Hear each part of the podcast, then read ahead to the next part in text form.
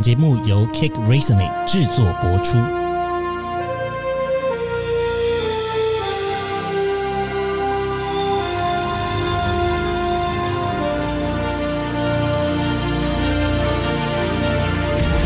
欢迎来到职涯探险，我们将固定在每周分享职场与人生的真实现场，图鉴各种职场生活丛林中的经验故事。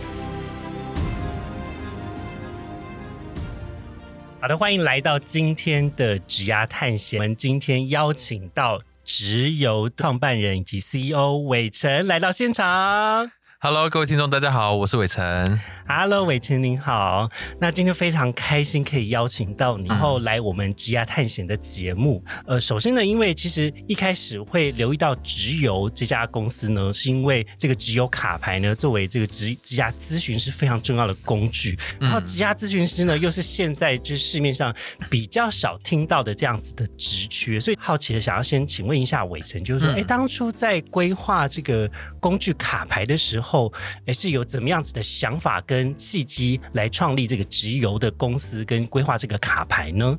哦，好，那也跟各位听众介绍一下，我的工作是职业咨询师。对，那我们的工作呢，其实大家可以理解是协助你寻找接下来适合的职涯方向，以及跟你讨论你下一步的职涯发展。对，那可能会带到一点点人生或生涯的面向，有有可能看状况。对，那我们的工作呢，其实是介于心理师和职场前辈顾问之间的一个角色。通常呢，如果你在职涯的时候，大家可以一边听一边思考一下你目前遇到的状况在哪边哦。如果你很明确知道要往哪个方向前进，也很清楚知道说，比如说你想往特定的产业，你想知道你适不适合做 to B 的 sales 等等之类的，那这样你就非常适合直接寻找职场前辈顾问，因为他们在特定的产业和工作的经验当中有非常多的历练和累积。那再来另外一块是，如果你发现你好像在面对职场这件事情有比较呃需要讨论的人际关系的一个不擅长的地方，或是有太过容易焦虑或有忧郁的状况等等。或强烈的负面想法、不自信，那也非常适合寻找心理师。那我们职涯咨询师呢，介于中间的角色是协助你找到适合自己的特质。还有方向。举例来说，如果你想知道你适不适合做 BD，那你可能问前辈，前辈可以回答你，甚至他可以告诉你说，哎，那你可能做 BD 的时候进哪个产业会更适合。而是反过来说，如果你不太适合做 BD，那这样这个职场前辈可能也不晓得说。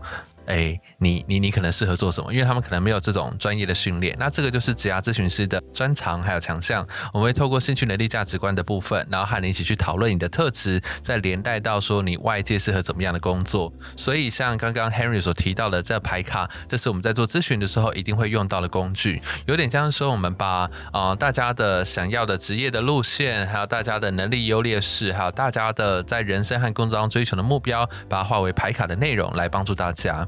对，了解。所以呃，如果我们假设用一句话来描述只有核心精神的话，你会用什么样子的话来形容？哦，如果是一句话吗？那一句话的话，我们是希望能够帮助大家找到自己的特长，然后可以借此喜欢自己的生活。那因为其实我刚开始会创业的话是呃。主要是我希望更多人可以找到适合自己的人生的道路和工作的道路，因为我自己刚开始在大公司的时候，也有经历很长一段时间就是社畜痛苦期，对，社畜痛苦，对对对，有到这么悲惨吗？对对，那时候真的、哦、真的蛮悲惨的。那时候就是因为我觉得我和呃公司里面的文化有一点就是价值观不是那么的契合，对，但我又是一个很重视自我自我表达的人，然后觉得每天都有点压抑和痛苦，对，然后就遇到一些啊，我觉得让我没有办法接受的人类，已经到这样子的状态了，感觉真的是压力指数有点高。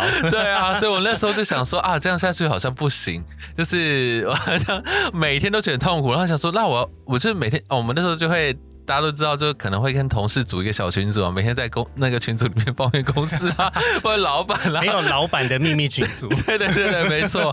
然后那是这样抱怨抱怨一段时间，然后后来就觉得不行，再这样下去没完没了，所以就开始思考说，我要怎么样突破我现在的困境，去发展我接下来想要的职涯。那也是在这个过程当中确定我要成为职涯咨询师，然后后来呃也在经一段时间之后，我想找到更多的伙伴们，那我们一起来协助大家。所以像我自己目前的演讲和工作坊已经超过五百场了。Роман. 那呃，听众也超过了三万人，那个别咨询也超过两千个小时。其实，在做到一定的一个程度之后，我就希望可以把我的经验和这些专业可以分享给大家，这样子。了解，所以其实，在直邮背后是有伟成自己个人的人生故事在其中，然后让它成为一种品牌的价值在里面呢。对对对，没错没错，这个人生的血泪故故事真的很重要。对但我觉得这是好的，因为你就因为你自己有经历过那样子的烦恼跟痛苦，所以在做这个也是助人工作的位置上面，你更可以去发挥，或是更能够理解当时那种困惑或者是困境吧。嗯嗯，刚刚有提到我们这个卡牌呢，有分成就是呃兴趣。技能跟价值观三种卡牌。对，那呃，这个架构里面，假设呢，我是一个嗯大学生好了，嗯嗯，大学生通常会有的问题，可能是我还不知道我有什么技能啊，嗯嗯，然后我对于我的价值观可能嗯有一些想法，但是还不确定它是不是我的。对，但我对我的兴趣可能是比较有充分的了解。对对对。那像这样子呃的大学生，他们也是适合使用这种卡牌来做探索的吗？嗯。OK，那其实像这样的工具的话，我们有搭配线上的课程，然后目的是呃希望大家买来排卡之后，可以正确的应用在自己的呃职涯发展当中。所以其实有些人会想说，哎，我如果现在还没有到那么确定，我可以来做。盘点吗？或者是自己玩，或是来找咨询，其实都是可以的。虽然没有办法太过确定，但是你有玩过的话，你有体验过的话，其实你会有一个大方向的概念。然后，所以比如说你大方向能够确认你是走在正确路上，或是呃你在接下来发展的时候，你可以往哪些方向更聚焦，可以帮你节省非常多的时间。那因为其实我们在做咨询的时候也是一样，透过一百种常见的工作，理清你的能力优劣势，你想要的目标价值观，然后慢慢说。你会把路线说到，比如说大概两三个方向，然后接下来你需要体验、探索和尝试。对，那其实是蛮迭代的一个状况。你越快的厘清。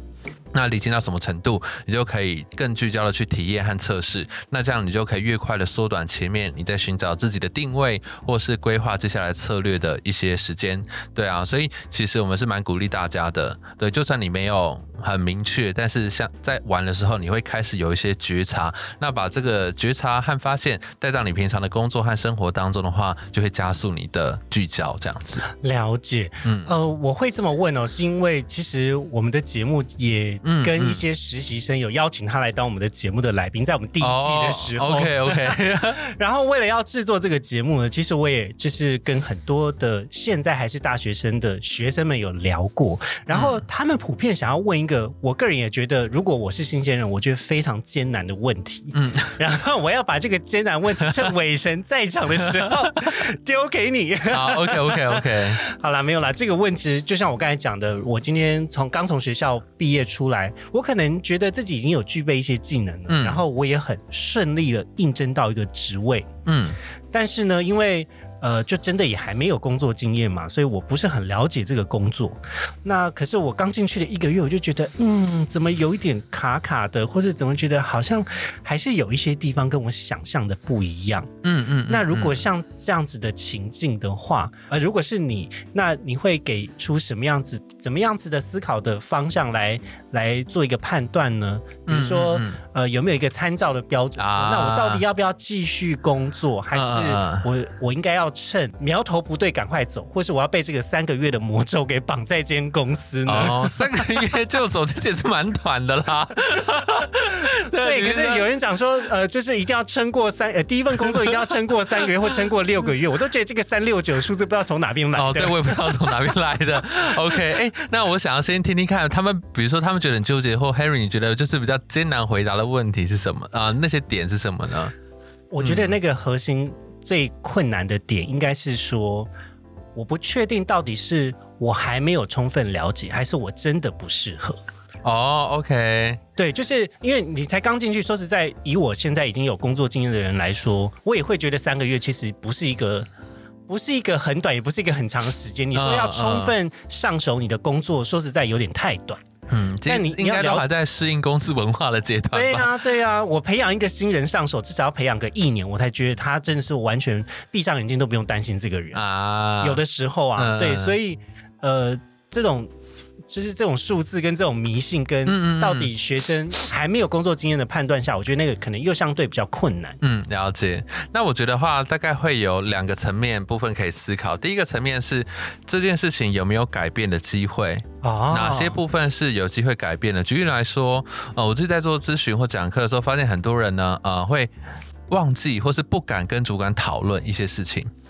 对，他们会害怕说啊，我这样去讨论会不会留下不好的印象？他会觉得我很难搞啊，或者觉得我工作能力不好啊，草莓族啊，心力不好啊，他会不会就是等等之类的？大家都会有有各种原因和理由，或者说就觉得，哎，我平常看我的主管，他大概就是不会理我吧，他应该不想管我吧？就大家都很多这样的一个想法。对，可是我就会觉得，嗯，对啊，即使真的是这样，但是你好歹反正你都要都想走了，那你为什么不趁最后这个机会？反正试完之后没用，你就觉得哇，证明了这个人就是冷血无情，根本不管我的死活。那没关系，你就毫无明天就可以走啊，这样子，对对对。所以我觉得第一个是先去沟通看看，或讨论看看有没有呃任务的调整，或者是说在公司里面内部转掉一些可能性。嗯对，那这些都有表达过，那有尝试过，那你真的觉得哎没办法了，然后你也看了剩下的机会，好像真的不也不太适合，那你这时候走，我觉得可能会比较合理一点。嗯，因对为你必须要有一些尝试，然后提出自己的需求，至少要提出需求，试着去改变看看，或者是看看他会不会改变。对对对，没错没错，因为就是你也不用太担心，反正你都要走了嘛，所以反正没有成功，大不了就是离。对，大不了就离，就是跟你原来打算是一样的、啊。我都会鼓励大家，你就是趁离职之前有一些你没有试过的，比如说你没有尝试过谈判薪资的什么之类，你就试试看啊，然后你就体验一下，反正这样体验对未来都有帮助。所以我觉得第一个是你可以先看看有没有改变的机会。了解对，那如果真的没有改变的机会的话，再很认真考虑离开这件事情。我觉得刚刚提到这个试着改变这件事情也很重要的是，万一如果你真的离开了这份工作，然后你在下一个面试的过程中被提到你的上一份工作，你没有试着要改变对，的没错时候，没错。HR 最爱问这种问题了。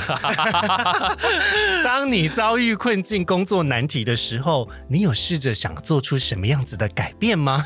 对，那如如果 我像是老江湖在教一些蛮好的，很蛮很蛮需要的，蛮需要的，蛮需要的。对，就是你，你如果没有试着面对困境，做出一些改变，他也会相比较应的担心担心你说，哎，那会不会未来你在我们的公司任职的过程中，你遇到问题的时候，你会不会就闷着头苦干，然后你也不不试着去解决或者提出来，让大家可以有改变的机会？嗯嗯嗯，没错没错。呃，刚刚这个是第一个试着提出改变，那第二个就是离开，是这样吗？啊，不是不是，呃，我觉得第二个是呃，我觉得要好好的思考一下这整件事情的问题到底出在哪边。比如说像刚刚 Henry 有讲的，我到底是真的不适合，还是我也搞不太清楚自己想干嘛？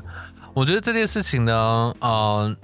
你不一定要只看你现在的这段时间，你可能会很难判断，但是你可以回顾一下你过去通常都怎么做决定。因为其实，在我们做职业咨询的时候，啊，我们会学到生涯决策风格，那我们其实就会发现，大家决策风格是不一样的。有一些人他平常是想说啊，先做再说，或者那边有机会就冲冲看，那他可能就是。诶，还没有特别准备，或者等等百分之二十，就想说哦，好像可以吧，就去试了。那有的人是特别保守的，或是他要想很久，那他可能要确定到百分之八十，然后才过去。所以，所以其实你观察你过去做决定的经验，你会不会收集一下情报，然后做一些访谈，然后在面试的时候多做一些准备？比如说，我常会跟大家分享，你要怎么样判断。你未来主管是怎么样的风格？对，比如说像我自己就很在乎我的主管会是、呃授权型的还是强势型的，我就无法跟强势型的人一起合作，我就会立刻走这样子。强势型的人，请问他可以沟通吗？哦，就是不可沟通的人，我就直接放弃。这我也好怕、哦。对对对，我觉得就是我们要一起合作，然后你无法沟通，那这样子我是要怎么办嘛？对，我想到我的第一份工作，就是以前、嗯因为在飞机上面，基本上就是嗯学姐说一就是一，二哦就是二，就是好可怕哦。没有什么转圜的余地。然后嗯呃，特别是在跟呃商务舱的姐讲打 g a l y 啊，但是就是出餐的过程中，你会觉得压力很大，因为商务舱流程很多，一上飞机之后你要先送饮料，饮料之后，然后还要就是问他要看什么样的报纸，但是人又一直在登机哦，然后登机的过程你要闪避所有人，然后。再继再继续帮他点餐，然后点餐你以为三种餐都有吗？没有，每一种餐都是限量的，所以所以你要把所有的餐适时的、平均的分配点完，然后再优雅的把所有的杯子都在起飞前先收起来，然后还要躲避经济舱的客人。哇塞，它是一个精神压力会耗弱的 moment。哇，好好刺激啊！对，那呃，但是呢，后来我就会发现说，哎，其实呢。我是一个蛮喜欢挑战性跟多样性工作哦，原来那我能够同时把十个任务做得非常好，我就觉得哇，我好棒。所以面对面对挑战跟面对某一种哎 multi-task 的的情境的时候，我是蛮蛮会激起我内心的好胜心的。就这是我后来在离开航空业之后，我才发现说啊，原来为什么其他人。就是在考核期或是真的在飞的时候，一直没有办法适应跟商务舱的姐打给你这件事情，但是我好像可以适应的还不错。就是原来我的心境转换是因为这样子的关系。哦，原来 OK OK。对，那呃，但回到我们的今天的这个问题啦，呃，刚刚的第二点是讲说去思考到底问题问题出现问题出现在哪边？比如说像是刚刚我提到这个，就是我常会跟大家分享说啊，你你不可能直接问你的主管说你是授权呢，还是你 民主呢，还是强？是，一定要侧面观察。他一定他一定会告诉你说，嗯，都可以跟我讲啊。大家有没有发现，有些朋友就是，他就说，为什么大家都不跟我讲？哦，跟我讲的话，我就可以就是很好沟通啊。屁啊！听起来有些人是真开明，有些人是假开明。对，没错。所以我都会跟大家说，你要观察你和他沟通的过程当中，他会不会一直强化？他会不会就是不？其实他只是想要一直说服你，或者是他会不会也自顾自讲他想讲的东西，还是说他在过程当中会停下来，会把球丢给你，会问你的想法或听你的意见？嗯，那如果是后者的话，那他就真的是比较平等和尊重的一种主管 style。对，那如果是前面那一种的话，你大概就可以想象说啊，他大概是一言堂。对啊，所以其实，在找到适合自己的工作这件事情，其实内在可以做很多的盘点，跟外在可以做很多的打听。其实这个也都是呃，我们可以准备之后再去做的。对啊，所以像我自己是比较鼓励大家，就是尽可能就先学习这些东西，因为我有些来访者他是呃几次工作经验很不顺利，然后找不到自己的方向之后来谈，那其实他压力都特别大，因为他就觉得哇年纪已经大了，然后之前履历好烂哦，都是几个月几个月。我无法解释，对，然后又进不了新的工作，对啊，所以啊，我觉得如果你是平常没有想太多的人，哎，可以趁这样的一个机会，让自己多学习和准备一些之后，再完成求职的动作，我觉得会更好。对，那至于这个离职的时间呢，其实我反而鼓励是，如果你真的要走，就早点走，然后赶快找下一份工作，你不要有一个尴尬的时间点。嗯，对，比如说三个月是。之类的，这三个月六个月，反而是你要么就赶快走，然后就仿佛前面什么事情都没发生，对。过水无痕。对对，要么你真的就久一点这样子，对啊，就不要就是有一个尴尬，然后就是对，好，但是如果一两份，我觉得可能有一些业界还是可以接受，尤其你如果新鲜人的话，可能他包容度比较高，他可以理解，就是刚开始大家会这样，可是你如果几次都这样，你可能很危险。没错，对，我我觉得回到就是个人面啦。嗯，今天有过这样子的经验的时候，是事实上你也应该要去思考一下，他对你带来的成长或学习是什么。嗯嗯嗯，就是可能大家都会觉得我的人生。特别，我觉得很多年轻人现阶段的想法，就我人生一定要是一个很完美的路径啊！我不能给我任何，就是你知道，就是害怕损失的那种心态非常强烈，强烈到说我好像不能失，我失我就会我就掰了。嗯，对，那呃，所以可能因为这样子比较大的压力，会让大家在。工作中反而更显得他是有点绑手绑脚，像他讲的也对，他讲的也对，然后可是我到底能不能讲？我觉得有时候他会反而被太多的想法给束缚住自己。但回到自己的本心来，就是你还是要去听一下你自己内心的想法跟需求是什么，然后试着把你的需求整理给你的主管，跟他讨论看看。嗯，那如果试着没有办法，那我们可能就开始。考虑下的下一个其他的机会，嗯嗯，然后赶快开始行动。对啊，对啊。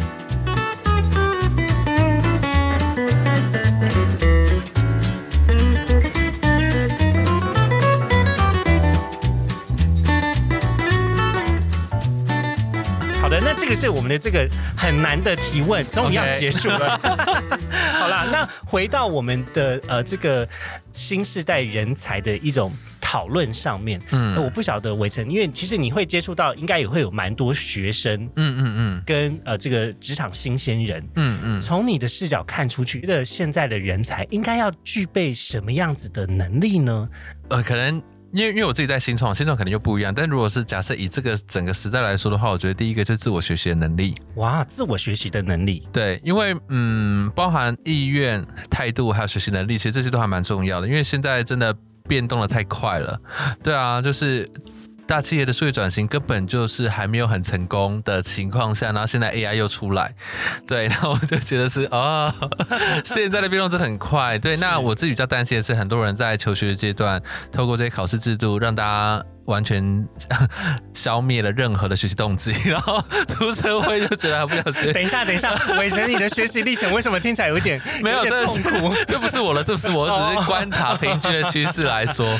对，我就觉得哇，很多人其实在这个考试的制度当中，啊其实失去了你的喜欢探索新书的学习动机。所以这样，像我自己的学习动机特别强烈，真的是我工作之后找到我想要投入的专业领域。哇，我那时候真的会热爱到说，我只不断的去查资料，还去查论文。我自己觉得我在念研究所都没有那么认真，我不会主，我会主动查论文这样。啊，真的假的？，对，就是很很很酷，就是我我觉得哦，这我真的喜欢，我想要变强，我想要研究，嗯这样子，对啊，所以我我觉得一个是自我学习，因为呃大家都会期待职场有一个教育训练的文化，但。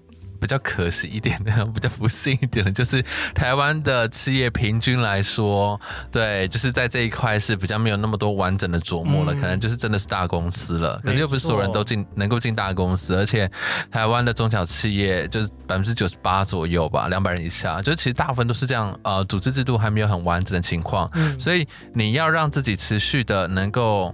适应这个社会，然后持续的拥有竞争力，我觉得自我学习能力是很重要的。了解。对，因为其实以现状来说，应该是蛮多公司是都是做中学的，对对对，没。错。然后要看你做多久，跟你有没有办法取得你的这个前辈或者是你的主管的一种信任，那他才会、呃慢慢的教你。有的时候做中学这种东西，比如说呃像我以前的工作，地勤其实是也是一个蛮做中学的。嗯，大家可能会觉得说，航空公司已经这么大了，那但是有很多现场的突发状况，毕竟它是一个跟人非常相关的产业。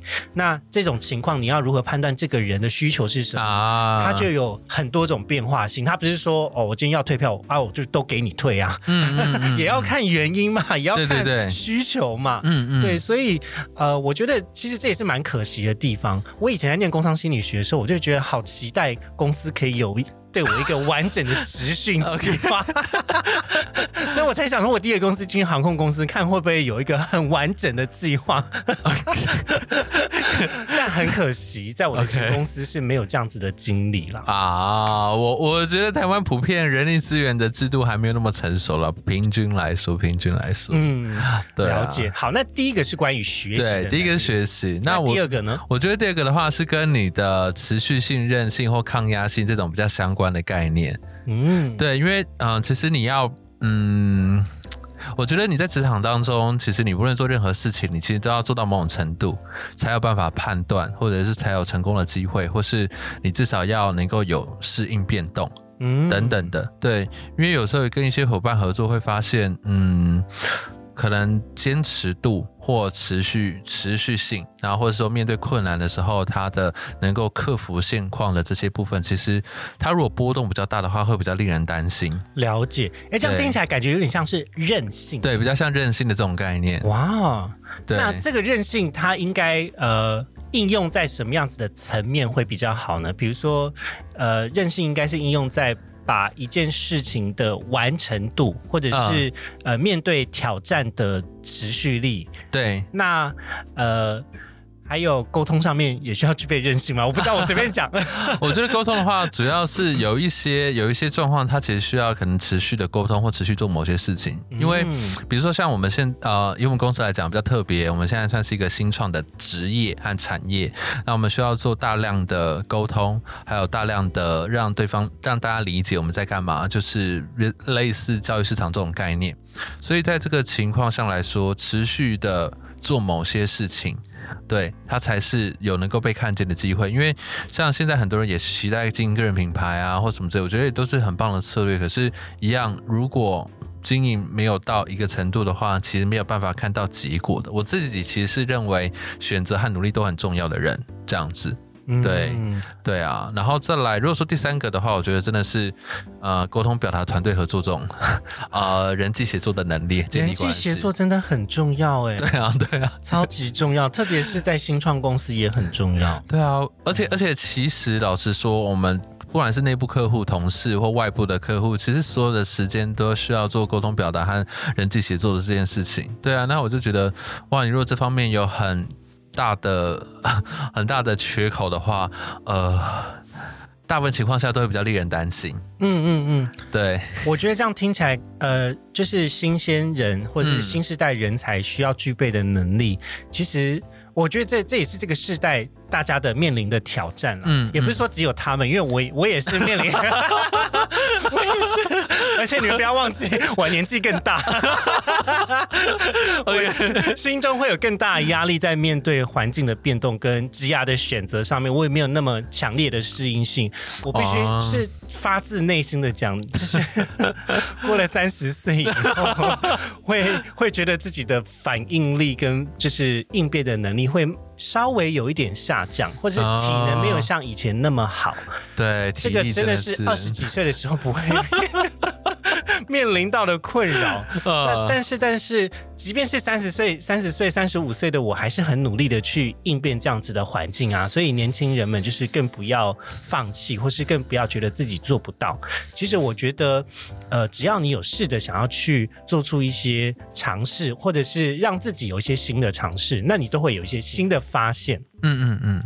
然后年轻的大家就是来开地图啊，没错 没错，像玩游戏我们要开地图一样，就是要开始探看自己的经验跟能力会在什么样子的地方。嗯，好，那接下来我要问下一个问题喽，就是只有现在也有训练的课程，嗯，那请问在这个呃职涯咨询师的课程，它是怎么样子进行的？哦，OK OK，好，那我先说一下，呃，因为蛮多人会问相关的问题的，比如说啊，我如果没有相关背景，然后我我我可以上手吗？或是呃，一定要念过心理学吗？然后或是我怎么知道我适不适合这个职业？这样子等等之类的。好，那的我就统一说明一下，就我蛮常回答这类的问题，太棒了，Q&A 时间，持续回答，持续回答。好，我觉得大概有几件事情，首先，呃，如果看你的用途，我们来上课的大多数是。是想要学这个技能之后去协助他人，那有少部分的伙伴想要先用在自己身上，理清自己的职涯，那我觉得都是可以的。对，那如果你是想要先理清自己的话，那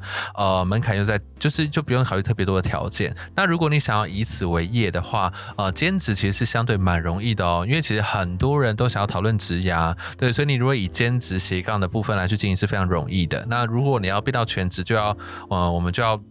考虑更多条件了，那这个会比较复杂一点。好，那假设以兼职的状况，然后那怎么样的人会适合呢？你不需要先学过心理学，没有问题的。对，因为我们在呃培训的过程当中会呃跟你分享呢，在做职涯咨询的过程当中需要的呃基础的心理学知识，还包含职涯发展理论、生涯发展理论，还有呃咨询技术、咨询技巧，甚至还包含了评估说，哎，你眼前来访者他会不会有一些身心症状？因为这个也是很重要的一个需要判断的一个状状况。那在呃这方。方面呢，都会有心理学的知识知识跟你分享，所以你不需要有特别的背景，你只要喜欢心理学啊，喜欢心理学，然后愿意接触这方面的知识来助人。因为其实助人的方式很多种，你捐钱是一种助人啊，那你帮他提供一些服务，比如说呃按摩啊、整肤，这也是一种助人啊，对啊。所以你如果喜欢谈话的方个别。专，就比如说你可以去评估一下，你平常是不是很喜欢跟少数的一两个人，然后深入的对话，然后在跟别人深谈的过程当中，可以协助他理清迷惘或解决问题，提供支持。哇，那其实就蛮适合咨询的这样的一个角色。哦，了解。对，这样听起来感觉对于人是要有基本的好奇心。对对对，对人要有基础的好奇心，然后再来需求面的话，不管是你自己的，或是你想要帮助他人解决嗯职涯面的一些困扰的话，那都可以来上这个课。对，那如果说再进一步一点点的话，就是你要更往，就是更容易经营的好一点，然后或者是收费单价可以高一点的话，大概有两件事情，一个是策略思考和问题解决能力。好，为什么会讲这件事呢？因为这个跟传统心理师的路线其实蛮不一样的，因为心理师的培训当中，很多心理层面的东西，它呃。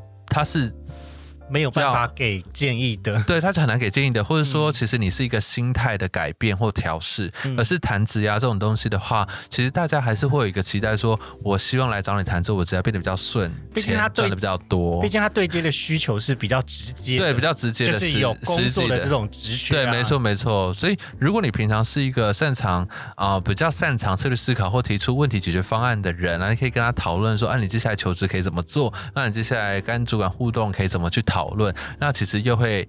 啊、又会蛮加分的。然后最后一个的话，就是如果你的职场历练还不错，哇，那你在进行这个工作就会再往上加分。比如说，就是你在公司当中有做到一些，比如说外商啊，或者说新创啊、大公司啊，然后主管级啊，或 HR 猎头等等相关的工作，其实都会有加分。对啊，嗯那不是说一定要这样，那只是说。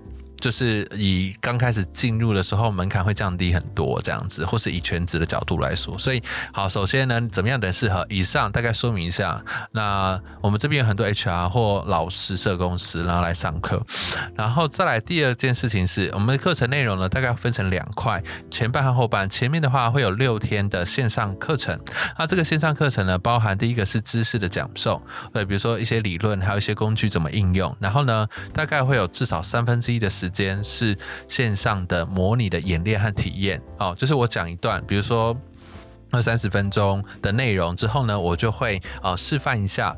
这个东西怎么用啊、可能带大家演练，然后之后呢，就让大家分小组在组内当中演练。对，所以你前面听了什么，接下来就可以直接练习。我们也是希望我们让大家在培训的时候有更多实战的机会，因为我觉得听太多东西，呃，但都没有练习，其实是很很难学习到的。对，学习历程有个很重要的东西，就是把知识活化的 对没错应用，没错，没错，我们脑才被强化。没错，我那时候就是参考这些我过去心理学当中学习的各种学习理论，然后设计这个课程，然后还有就是分组。那其实呃，我们发现，哎，分组之后，那大家很多在这边等找到好朋友啊，然后就一起去上课，会结呃结成一个团队。那再来这个课程的后半段是呃六次的团体督导，再加上个人督导，以及大家要去找。个案，然后练习二十四小时，对，因为我们觉得，嗯、前面就是听嘛，听当然有一些模拟演练，但是接下来你要立刻去实战演练，这样你才会知道前面学的东西怎么用。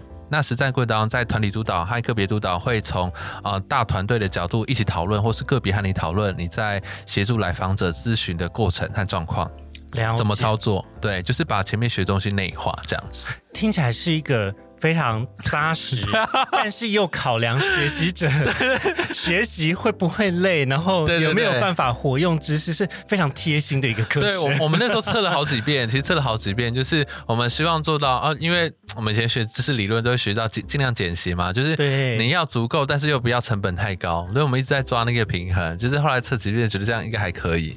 对，没错，不愧是心理系背景出来规划出来的课程，觉得好贴心哦。对，没错，没错，没身错。为同领域背景出来，就觉得说哇，他考量好多细节。哦，对，蛮考量蛮多细节的。参与的学员可能就说哦，好开心哦，就这样。对，但他们确实会觉得这是一个很需要认真的课，但是也确实都会觉得自己成长很多。对，因为就在实战当中，像比如说我们最后有一个 open open book 的考试，那我们就是把呃，就是让他去回答说我们前面的课程当中讲义的内容，好，请你然后用自己话去写下来。嗯，对，所以其实在这个过程当中也是，他们其实是一个反刍，然后再次的提取记忆的一个机会。然后比如说像他们咨询的考核，我就说，请你操作这个咨询流程一遍，然后把它录起来，就模拟演练。对，我们就看这个就可以。学习的重点并不是背诵下那一些没错没错是用你自己的话讲出。对啊，然后你可以操作，那我觉得这才是基础 OK。哇，感觉听完就是伟成的课程训练的话，应该是不用太担心了。对，不用不用太担心。那有一些课程上完之后，你会很担心说啊，完了要怎么用？对对，我也是。然后我就想说，也是花了很多冤枉钱在上课的我啦。对对，我也是有上过一些这种课。我啊，这样感觉好棒。如果大家对于直邮所举办的这个培训，对，只要咨询师培训感兴趣的话，可以来上上看。没错没错。好，那呃，接下来我想要再问一个，就是关于已经在上班族的提问啊。哦，因为呢，就是我在其他的节目中也有提到说，人生有第二个 重新在思考人生的 timing 是工作七到十年的时候。没错没错，这很多人在这个阶段，也就是我的这个时候。没有啦，就是我们有一些听众可能是也也是有一些工作经验的人呐。嗯，那如果说呢，我遇到这样子的情况，就是我开始在想说啊，我的人生嗯，好像该换一点新口味，或是换一点新工作。我开始有这个念头的时候，你有没有一些建议，或者是可以去找资讯或找方向的一些？想法呢？啊，了解。嗯，大家可以重新思考你的内在三角形跟外在三角形。然后这个，如果你想要看比较仔细的话，可以在我的部落格当中。然后还有比较完整的精修版的话，在我的新新书《主人思维》当中都有提到。那内在三角形就是包含你的兴趣、能力和价值观。然后外在三角形包含产业、包含职位、角色、包含公司。那因为其实找到适合自己的方向，那其实跟这两个层面都会蛮呃。都蛮有相关联的，对。那我自己也是遇到蛮多，在七到十年的时候开始思考人生的下一个阶段的转折，因为其实很多人在第一个七到十年，其实他没有想太多，或是他就先去做了，或是 follow 大家的想法，或是 follow 一些所谓的职场成功的文章，或是等等的他的科系，然后就选了。那我自己觉得，其实每个人以心理学角度来说，大家都会追求个人实现、自我的实现，只是说时间早晚的问题而已。对，那啊，你慢慢长大，你就发现说，哎，有一些文章就不屑啊，就是根本不用管它，就是干嘛？我为什么一定要做这种人生啊？然后，对啊，就这根本不是我想要。或是当我们在长大过程当中，你会开始越来越有主控权，或是你越有勇气，你就觉得说，哎，我其实不用像以前的我一样。对，那我觉得这时候很适合重新厘清自己的人生，包含内在重新厘清，还有包含外在重新的去接触一些你一直很想接触的东西，但一直都没有去接触的。我觉得这些真的蛮重要的。然后这是其中一个。那再来第二个，我觉得其实大家可以不用像刚出社会的时候找方向那么害怕，因为其实我们在职场七到十年，我们一定有一些累积，嗯，包含你的薪水累积、你的人脉累积或经验的历练，所以你这时候在做转型的时候，跟你之前。刚进社会的转呃的方向感其实不一样的，你会有更多的资源，所以这时候蛮鼓励大家可以，比如说去看一下一个人的获利模式，这种嗯，你大概可以去找一些呃个人商业模式的画布，怎么说呢？你可以用那个概念，然后帮自己去盘点你手边有的资源，嗯，对，比如说你想要转换到一些其他领域，这时候你可能就有朋友了，你们有你有人脉了，可能有人会想要赞助你啊等等之类的。对，所以你这时候的转换其实相对比起更容易许多的。就比起新鲜人的时候，你已经更有商业思维跟技巧。没错没错，还有一些职场历练。对对对对对。哇，所以大家也不要太彷徨了。对，大家就不要太担心。对，因为这时候的转换，然后包含你的存款，对，有很多东西是都是可以运用的。所以当你重新的去看到你想做的事，以及你手边有了资源了之后，你的那个焦虑感其实会下降很多。然后那是。不过大家可能会焦虑一件事情，就是说可能是 中年转职，或是啊这 之类的，在这样一段时间当中，那我发现哎，好像很难继续在公司体系里面了。这有可能，嗯嗯对，所以其实这时候也许你可以思考一个角度是，呃，也许你在外面有自由工作、接案，或是有个小团队的这种，那你可以重新理清是你你擅长的优势能力，你可以。做啊，为其他人提供什么样的价值？了解，重新去思考个人创业的部分。哎，我突然想到，我之前在其他的 podcast 里面听到一个很有趣的提问，他就在讨论，就是什么叫中年危机。然后他讲说，呃，那个节目叫 No Stupid Questions，应该是这样子，我如果没记错。然后也是有一个心理学跟一个经济学家的英文的 podcast 的节目。然后它里面就我觉得非常有趣，心理学家最爱讨论的事情就是定义，呃，跟经济学家也是。他就问说：“好，首先 什么叫中年危机？中年危机这件事情，你要想想看哦，从过去的人类到现在，大家活的寿命不大一样。哦，对，所以那个真正的中位数出现的时间点，会随着大家的寿命不断的变长。可是大家所面临到的真正的中年危机，比较像是我们的上一个世代跟下一个世代同时都有需要去照顾跟花心力的时候，哦那个 moment 是你觉得最心力交瘁的。嗯就是上面有这个爸妈可能要养啊，那万一如果身体状况，哎，万一比较不好的时候，你还要花时间去照顾，然后你可能要请公跟公司请假，可是万一你又同时又有小朋友的时候，夹心饼干的概真的念蜡烛三头烧，那就很可怕。啊。对啦，对啦，但但只是额外 突然讲到说关于中年危机，OK OK，人生在不同的阶段本来就会有不同的目标跟价值，嗯然后而我们有很多时候所。形塑在自己脑里面的价值，都是过去所接触到或者是认知中的那种价值。当你真的到那个年纪，会有一些新的想法跟新的碰撞出现。对，那可能到那个时候，你必须要去依照你对于什么样价值的向往的程度，在你的时间上面跟你的资源上面有一个比较好的盘点，会是一个比较务实的行为了。嗯，对啊，其实我们在谈论职业发展方向或是呃你的转折的时候，其实我们也是鼓励大家，当你的内在或外在的条件有些变动，你就会再迷惘一下，这是很正常的，因为稳定它其实是一个动态的，你只要内在外在改变，比如说你的视野拓宽了，能能力变强了，或是外在突然公司倒闭，或者说这个产业突然哇 AI 出现完蛋了等等之类的，对，那这时候你就会开始思考，哦、所以其实我觉得不是说你要 always 追求稳定，我觉得只要你在业绩都有点困难，除非你去一些公公务机关，可能会稍微有那种稳定感，对，但你在业绩是我觉得有点不太容易的。但是我觉得首先第一个是不要害怕这种迷惘或担心或变动的感觉，而是去思考说在现在这个转折的情况下，你可以怎么整理自己和运用资源，然后让下一个阶段可以走得更好。我觉得像前面谈到了，到底什么是中年危机？我觉得这样听起来很像是哇，你蜡烛三头烧，然后被卡住了。然后我觉得有一个很重要的核心是，你觉得这个痛苦无法解除，然后你没有任何的转圜余地，你好像不能够好像每一个选择都是不得不的。对对对，不得不，然后又觉得很痛苦，然后遥遥无期，不晓得这个阶段怎么解决。我觉得好像听起来像这样，就是以男性来说，可能是比如说三十五、四十、四十五这个阶段，然后以女性来说，我觉得可能在比如说进入婚姻啊，或者是生小孩那一段，我觉得大概就是会开始自我怀疑。哦，这个过年我帮忙照顾我哥的小朋友，我整个快崩溃。我觉得妈妈好伟大。对啊，对啊，我我我真的也是这样觉得。然后我就觉得说，其实我们都会有需要帮忙的时候，我们都会有需要一个出口的时候。就是当你需要的时候，请一定要记得，就是这其实求助是件很勇敢的事情。嗯，对他觉得不是很脆弱的事情。试着提出求助的讯息，然后对啊，看看有没有办法想办法，为自己争取一些空间啦。对对对没错啊没错不要让自己就是最最后被压力给压垮了。没错没错，反而这样子你也没有办法解决问题嘛。我们要让自己活下去很重要没错没。错，我我自己觉得，因为像我自己是男性，然后我就觉得以。华人的社会来说，女性比较愿意去表达这种情感方面的需求或是求助，但是男男性真的是很困难、很辛苦。对，就 就怕展展露出来会好像我自己很脆弱，或者是对对对对对我没有那个就是坚强啊，或者是我好像没有办法为这个家里负责什么的，就会有这种额外的担心啦。对啊，那这样的话其实都会很辛苦的。对，说出来就减轻一半了。真的。对啊，对啊。好了，如果大家有这样子中年危机的困扰，也欢迎私信给我。OK OK，好，那没错。呃，今天呢，我们这个职涯探险的节目差不多要先到这里，但是我们还有一个最重要的资讯，如果你现在都听到现在，你就是应该拿优惠了。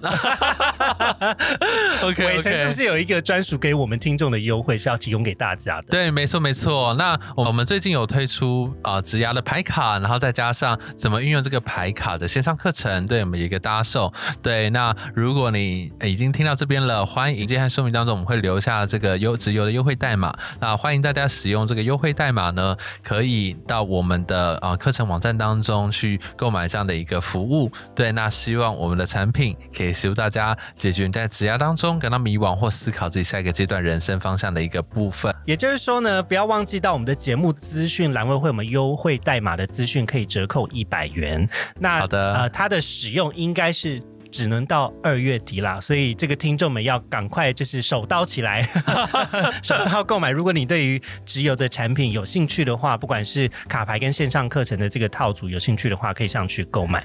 没错没错，对，欢迎大家可以参考看看。好的，那也非常感谢伟成今天呢，呃，来吉亚探险分享这么精彩的经历，然后还有直邮背后的精神故事。谢谢你来，谢谢，好，谢谢 Henry，也谢谢各位听众，我们之后再见。啊，跟大家说拜拜喽。好，拜拜，拜拜。今天的职涯探险就先到这喽，希望你喜欢本集的节目内容。